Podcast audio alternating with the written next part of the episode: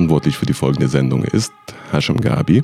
Herzlich willkommen zu der neuen Hubvision-Folge. Heute habe ich Luca bei mir. Moin, Luca. Moin. Wie geht's dir? Bist du gesund? Mir geht's gut. Ich glaube, ich bin gesund, ja. Das ist schön. Ich glaube, ich bin gesund. Das ist eigentlich ein vernünftiger Ansatz übrigens. Weil ich denke, sehr viele sind nicht gesund, aber die wissen es nicht. Aber sehr viele sind gesund und die denken, sie sind ungesund. Also ich glaube, ich bin gesund, hört sich sehr realistisch an auf jeden Fall. Aber bevor ich da in meine Philosophie reingehe, vielleicht magst du mal kurz erzählen, wer du bist, was du machst. Ja, ich bin Luca. Ich mache ähm, ich mach viel. Ich habe ähm, Schön. Ich habe eine Tischlerausbildung, deswegen mache ich, mach ich viel, viel Handwerk, aber jetzt gerade besticke ich auch viel Klamotten. Das ist so gerade mein, mein Ding, was ich so ein bisschen aufbauen will, dass ich Pullis und T-Shirts besticke. Und ähm, nice. ja, versuche mich so ein bisschen reinzufinden. Nice. Hat das Ganze einen Namen? Äh, ja, ich habe ein Label, das heißt Ja Normal. äh, und ja, sehr schön. Ich mag übrigens dein Lebennamen, deswegen habe ich extra gefragt. ja, normal hört sich echt gut an, obwohl es ja normal ist. Aber Dankeschön. Sehr schön. Wie bist, wie bist du denn auf, äh, ähm, auf das Sticken gekommen mit äh, so Tischlererfahrung? Ähm, das war im, das hat eigentlich anders angefangen. Ähm, wir wollten mit so ein paar Freunden Sticker drucken und haben so ein bisschen nach was gesucht, was wir da drauf nehmen können. Und dann, ähm, weil wir halt die ganze Zeit ja normal gesagt haben, so im Freundeskreis, habe ich dann irgendwann gesagt, so, ja, hey, lass das doch einfach auf Sticker machen. Und ähm, okay. das war der erste Ansatz. Und dann hatte ich gerade so viele T-Shirts da. Und habe ich gedacht, ja, warum nicht eigentlich das auch mal auf ein T-Shirt drauf sticken? Und dann habe ich mir so ein, dann habe ich mir Nadel und Faden bei meinen Eltern aus der Schublade genommen und mal ein bisschen ausprobiert. Und dann, äh, du hast mit der Hand gestickt sozusagen das erste Mal. Genau, das erste habe ich auch ohne Rahmen. Deswegen war das äh, ziemlich schlecht. Aber ja, das, das hat sich dann so ein bisschen entwickelt. Das erste T-Shirt mit der Hand gemacht, dann irgendwann einen Rahmen dazu gekauft und das so ein bisschen weiter mit der Hand gemacht, weil das ganz gut ankam bei meinen Freunden. Und dann ähm, hat mich eine Freundin gefragt, äh, ob ich Schürzen für sie besticken kann. Und zwar, ich glaube, 300 Stück oder so. Und da habe ich dann beschlossen, wow, kaufe ich mir eine Maschine und mache das mal ein bisschen mehr. Wow. Ist das, ähm, also du bist ja, wann stickst du so circa? Seit wann? Ich glaube, das erste T-Shirt habe ich vor zweieinhalb Jahren, würde ich sagen, gemacht. Vielleicht ist es auch länger her. Es verschwimmt alles immer so ein bisschen. Aber ich glaube, zweieinhalb ja. Jahre. Also zu sagen, seit zweieinhalb Jahren hast du erstmal angefangen mit der Hand zu äh, sticken und dann kam der Auftrag durch äh, deine Bekannte und dann hast du gedacht, jetzt äh, wird es aber auch professionalisierten Rahmen gemacht. Ja, genau. Es war auch so, dass die, die Nachfrage war relativ groß, so nach, nach T-Shirts, auf denen ja normal drauf stand, als ich das noch mit der Hand gemacht ja. habe.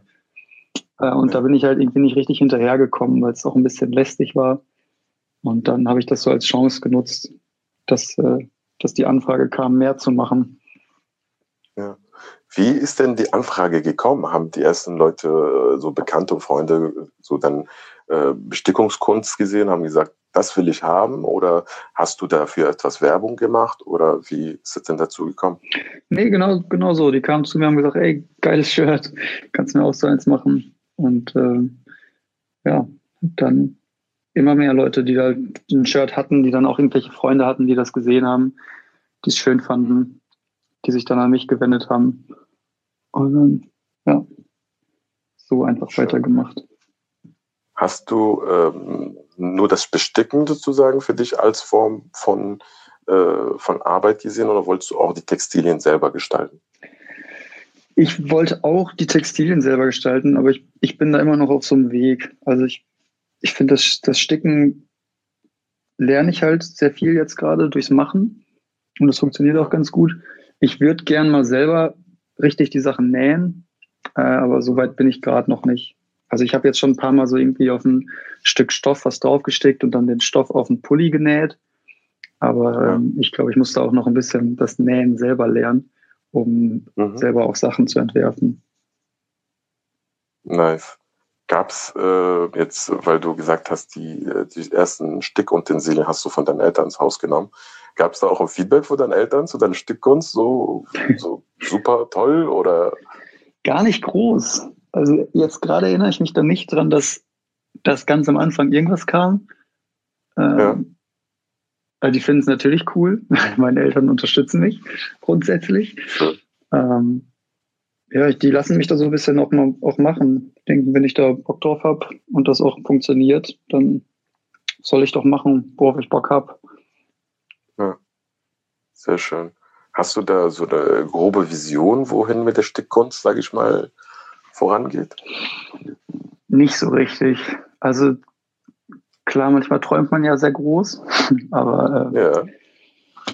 das versuche ich dann auch meistens nicht zu formulieren, weil sonst ist man nachher enttäuscht. Ähm, Denkst du? Ja, wenn, also wenn ich jetzt ganz große Ziele stecke, dann weiß ich nicht, entweder muss ich es dann halt machen und dann ist es auch super und vielleicht klappt es auch, aber ja. wenn ich dann irgendwie irgendwann aufhöre, also bei mir kommt das schnell mal vor, dass ich dann enttäuscht bin, ähm, okay. weil ich mir das ein bisschen vorgenommen habe, wenn ich es wenn ich's ausgesprochen habe. Hast du deine Träume, sage ich mal, so äh, ziemlich konkret vor den Augen oder ist das so ein bisschen schwammiger? So? Bisschen schwammig. Ich lasse es alles so ein bisschen auf mich zukommen. Also, ja, das ist doch gut. Dann kannst du auch nicht enttäuscht werden, wenn die schwammig sind. ja, also sind schon Träume da, die ich, die ja. ich aber schwammig lasse auch für mich selber. Ja, aber eine Vision hast du dennoch sozusagen, wo das Ganze hingeht. Irgendwo schon, ja. Das ist doch super. Ich meine, ich, ich denke immer, dass die meisten Menschen das sich so schwierig machen mit der Vision, weil die zu sehr ins Detail gehen und sozusagen nicht Step by Step den ganzen Weg mitnehmen, sondern eher das ist das perfekte Bild am Ende, so schon vorgezeichnet im Kopf, ja. aber nicht so, welchen Pinsel ich dafür brauche, was für eine Farbe, also metaphorisch alles gemeint natürlich, äh, welche Farbe äh, sozusagen äh, so ich mir leisten kann. Da sind ja viele mhm. Punkte, wo einfach sozusagen die Vision natürlich so schwieriger macht. Aber wenn man grob das Gefühl äh, äh, sozusagen festhalten kann, was man haben will, wenn man fertig ist, das glaube ich, ist schon mal vernünftig auf jeden Fall. Ja, ja, ich denke auch gerade, also wenn man jetzt irgendwelche Vorbilder hat oder so und man, man sieht die und die sind schon irgendwie ganz weit oben am Sternenhimmel, dann, dann sieht man ja meistens nicht mehr, wie die da hingekommen sind, was die eigentlich alles für kleine Steps hatten, durch die sie durch mussten, genau. die auch genervt ja. haben. Und ja, ja. deswegen nehme ich den, ich nehme den Weg und dann ja, gucke ich, was Das kommt. ist auch die vernünftige Einstellung. Kein Weg ist ja auch einfach. Ne? Ich glaube, das vergessen viele Menschen. Ja. Möchtest du eigentlich ähm, bestimmte Sachen besticken oder bist du offen, was Bestickung angeht? So alles Mögliche, ob es Jeans ist, Socken, Caps oder weiß ja nicht, oder sagst du, ja, Oberteile? Bis jetzt macht mir, machen mir Pullis am meisten Spaß, weil ich, ich, trage sehr gerne selber Pullis, Hoodies. Mhm. Ähm, mhm. Und ich finde, die sind halt, meistens ist das so ein dicker Stoff, das macht irgendwie Spaß, da noch was drauf zu machen. Und es ist auch, es ist auch einfacher als ein T-Shirt, weil das ähm, schneller verzieht. Ich hätte auch mal Bock, irgendwie eine Jeans zu machen, aber ähm, ich glaube, dafür müsste ich halt die Jeans auch selber nähen, weil ich sonst mit meiner Maschine da nicht so gut reinkomme. Ah, okay. Genau. Also, also du möchtest auch wahrscheinlich Equipment ein bisschen aufstocken. Auf jeden Fall, ja. Nice, nice, sehr schön. Und ähm, wenn wir jetzt über Vision reden und ähnliches, äh, bist du auch, was äh, das Handwerk jetzt äh, Tischlerarbeiten und Holzarbeiten angeht, ähm, hast du es stehen gelassen oder bist du immer noch so äh, dabei? Ich bin noch dabei. Also ich habe erstmal nach meiner Ausbildung, die ist seit einem Jahr fertig, äh, habe ich erstmal einen kleinen Schlussstrich gezogen, äh, mhm. angefangen zu studieren und ähm, wollte dann auch erstmal die Finger weg vom Finger weglassen vom Handwerk. Als halt noch nach drei Jahren Ausbildung ist man halt auf jeden ja. Fall ein bisschen genervt auch irgendwo. Ja. Ähm, aber da habe ich dann habe ich dann jemanden kennengelernt hier in, in Bremen, der eine Werkstatt hat, ähm, ja. in der ganz viele Leute arbeiten und dann bin ich da so ein bisschen reingekommen und habe so, ich weiß gar nicht, fünf Möbel oder so jetzt übers, übers Jahr verteilt oder sechs gebaut wow. und jetzt gerade auch nochmal für ein Café was Großes, viele Tischplatten und Tresen. Äh, ja, jetzt will ich aber erstmal wieder da eine Pause machen, mich aufs ja. Sticken konzentrieren und dann vielleicht nach dem Studium nochmal noch mal gucken, ob ich da nochmal ansetze. Würdest du sagen, dass es, ich weiß nicht dasselbe, aber ist das beides Handwerk und braucht man da eine gewisse Begabung und äh, auch ähm, sehr viel Ausübung da drin? Mm, ja, also ich, ich, ich glaube eh, dass man, wenn man wirklich Bock drauf hat, kann man, glaube ich, ziemlich viel selber lernen. Also ob das jetzt Tischler ist oder Sticken, ähm, halt einfach durchs Machen. Ja. Ich, also wenn ich, wenn ich die beiden Sachen jetzt so vergleiche, dann ist natürlich auch so ein bisschen, ich habe drei Jahre lang als Tischler gearbeitet in der Ausbildung. Dann will man natürlich nicht direkt sagen, das kann jeder lernen. Ja. Weil irgendwofür muss man die drei Jahre ja auch gemacht haben. Ähm, aber ich habe es zwischendurch da auch oft gedacht, dass man das, das kann man, wenn man wirklich will, kann man das selber lernen. Und ob man da eine Begabung für braucht, das weiß ich nicht ich glaube, einfach ein, ein, Interesse dafür. Ja.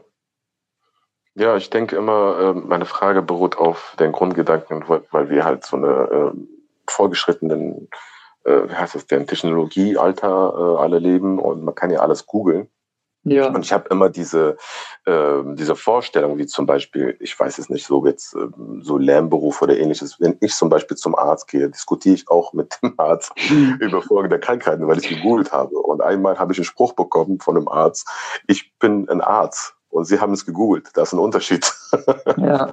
Ich fand das witzig, aber vollkommen richtig. Und ich glaube, bei Handwerk ist es sehr oft auch der Fall, weil sehr viele Menschen probieren das auch. Ich glaube, wenn Interesse besteht, gebe ich dir recht, dass man halt, sag mal, wie früher ohne eine Ausbildung, sondern tatsächlich mit ausprobieren, also äh, Fail äh, Success äh, so äh, Punkte hat.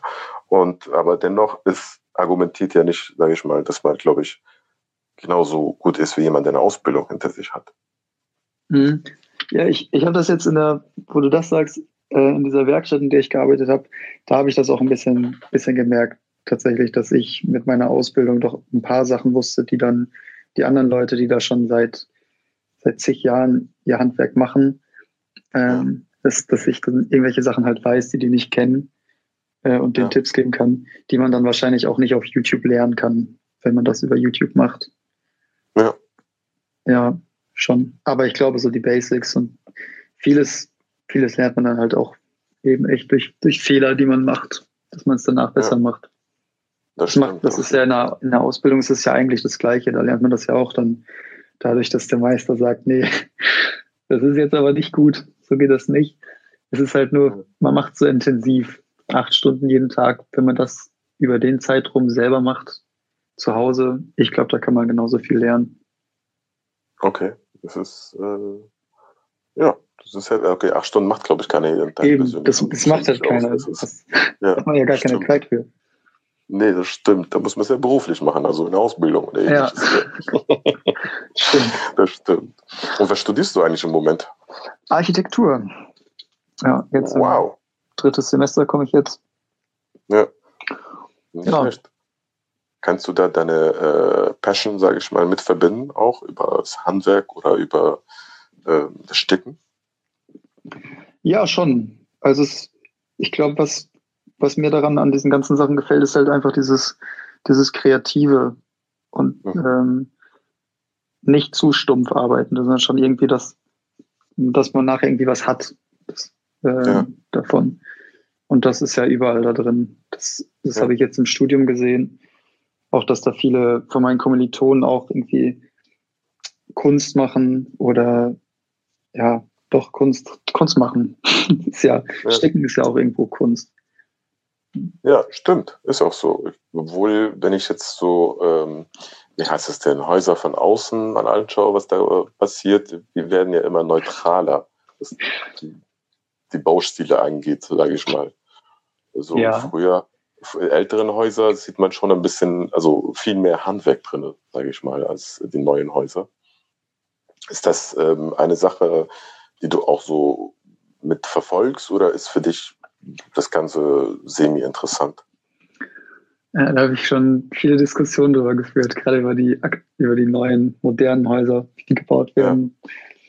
Ja. Äh, ich, ich glaube, es ist erstmal, erstmal Geschmackssache einfach. Und Klar. ich, ich finde auch, ich stehe auch voll auf Altbau und hohe Decken und so verzierte Fassaden.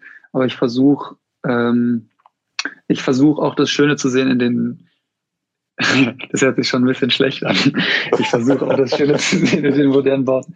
Ich, also, es ist halt, es ist halt neu und neu ist immer irgendwie auch oft, weiß ich nicht, ob das beunruhigend ist. Man kann oft erstmal nichts damit anfangen. Ja.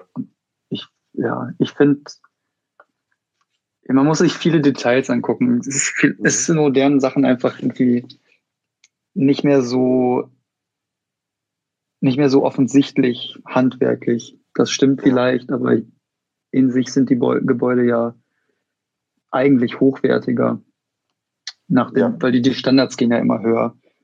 Ja. ja. Ja, stimmt, du hast recht, es ist Geschmackssache natürlich. Ähm, ich bin auch eine Person, die tatsächlich, dass er, also vom, vom Geschmack her von außen, die Fassaden vor allem und äh, äh, die Verzierung oder ähnliches finde ich ja herrlich, wenn ich alte Häuser äh, sehe, wo ich denke, wie viel Mühe und Energie da reingesteckt haben müsste, um das mal so aussehen zu lassen, wie es gerade aussieht. Und bei den neuen Häusern habe ich das Gefühl, das ist wahrscheinlich ist es effizienter und langlebiger und mit weniger Baustellen im Nachhinein. Aber ja. äh, genau, aber du hast vollkommen recht. Es ist, äh, glaube ich, alles, was neu ist, ist natürlich auch mit Skepsis ähm, zu begutachten. Ich glaube, früher war das wahrscheinlich genau dieselbe Zeit. So, da haben die es wahrscheinlich auch mit Skepsis begutachtet, was da passiert ist. ja, ja, das glaube ich auch. Und man muss auch sagen, es gibt auch wirklich viele hässliche alte Häuser. Ja, stimmt. Das äh, darf man doch nicht vergessen. Ich gucke jeden Tag aus dem Fenster auf eins. Oh Gott, okay, dann sag nicht, wo du wohnst. Das ärgert mich dann nochmal. ja, Sehr schön. Und ähm, jetzt für die ähm, Planung vom Sticken, gibt es da auch sozusagen Planung auch von Kooperation oder ähnliches in deinem Kopf, mit jemandem zusammenzuarbeiten? Oder bist du eher tatsächlich so einen Gedanken von äh, One-Man-Army, sage ich mal? Nee, das ist also äh, mein Grundgedanke ist jetzt bei meinem bei Jahr Normal ist eh, dass ich viel mit anderen Leuten zusammenarbeiten will. Viele Kollaborationen, einfach auch, dass man sich so ver verknüpft mit Leuten, die irgendwie was anderes können ob man da jetzt irgendwie mit Siebdruck was drauf, was drauf, äh, Siebdruck, was ähm, jemand bei InDesign oder, oder Illustrator draufdruckt, ja. Genau. Ähm, ich will da eigentlich verschiedene Sachen halt verbinden und dann zusehen, dass ich echt viele Leute finde, mit denen ich dann kleine Kollektionen zusammen machen kann. Ja, normal. Und, na und natürlich auch die eigenen Sachen. Aber ja, ja, normal. Ja, normal, ja, normal. Sehr schön. Luca, ich danke dir, dass du bei der Podcast-Sendung dabei gewesen bist. Ich danke dir, dass ich dabei sein durfte. Ich hoffe, wir sehen uns bald wieder im Hub und äh, demnächst äh, bei einer Fashion Show. Und mhm. ansonsten, ja, bleib gesund und bis bald. Super. Du auch. Ciao, ciao. Ciao. Verantwortlich für die Sendung war Hashim Gabi.